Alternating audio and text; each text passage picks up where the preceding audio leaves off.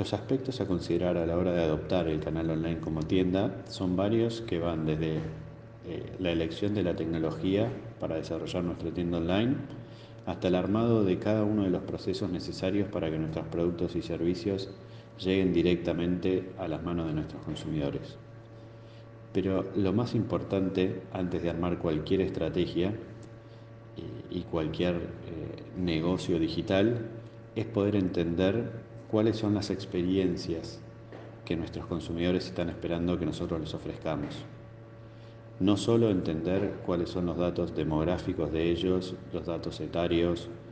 cuál es el ticket promedio que suelen consumir,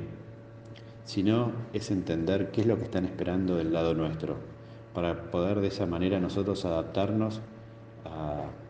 a esta nueva realidad que el consumidor online está buscando cada vez más.